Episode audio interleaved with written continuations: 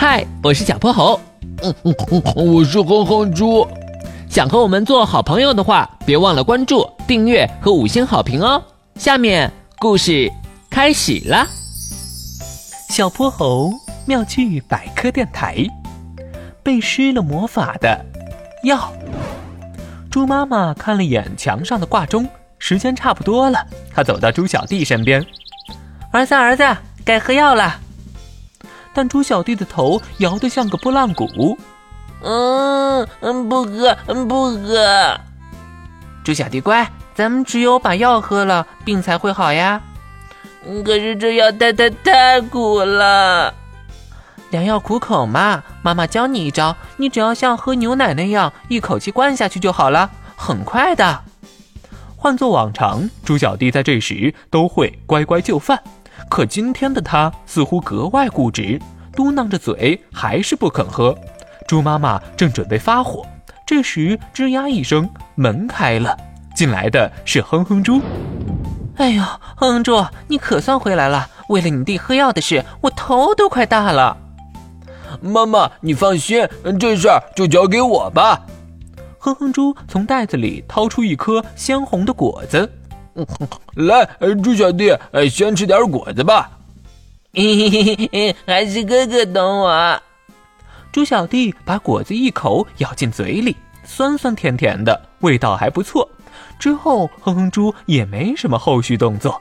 正当猪小弟庆幸自己躲过一劫的时候，哼哼猪把冒着热气的药端到了他的面前。猪小弟瞬间露出了苦瓜脸。啊！怎么还要喝啊？猪小弟，别担心，哥哥刚刚给这碗药施了魔法，现在啊，它一点也不苦，就跟糖水似的。真的？当然了，不信的话，你先喝一小口试试。猪小弟将信将疑的抿了一口，一丝甜味在他的嘴里蔓延。哇，是甜的耶！这回不用哼哼猪再说什么。猪小弟直接端起了碗，咕嘟咕嘟把药喝了个精光。猪妈妈在一旁目睹了整个过程，连下巴都快惊掉了。随后，她悄悄地把哼哼猪拉到了角落里。哼哼猪，这到底怎么一回事啊？你可别告诉我，你真给药施了什么魔法啊？其实秘诀就在我给他吃的小果子上，那叫神秘果，它里面含有一种神秘果素。虽然不能真正改变食物的味道，但可以改变人的味觉。当神秘果素进入口腔后，会分散在舌头的味蕾细胞膜上，它能把分辨其他味道的味蕾给关了，只开放主管甜味的味蕾。所以吃完神秘果后就吃麻麻香了。哎呀，不愧是我儿子，懂得可真多。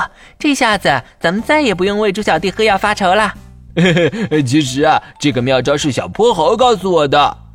这时，哼哼猪感觉自己的衣角被人拽了拽，一扭头，竟然是猪小弟。他和猪妈心里一惊，难道刚才的谈话全被猪小弟听到了？只见猪小弟有些不好意思：“哥哥，嗯，刚刚那药真好喝，能再来一碗吗？”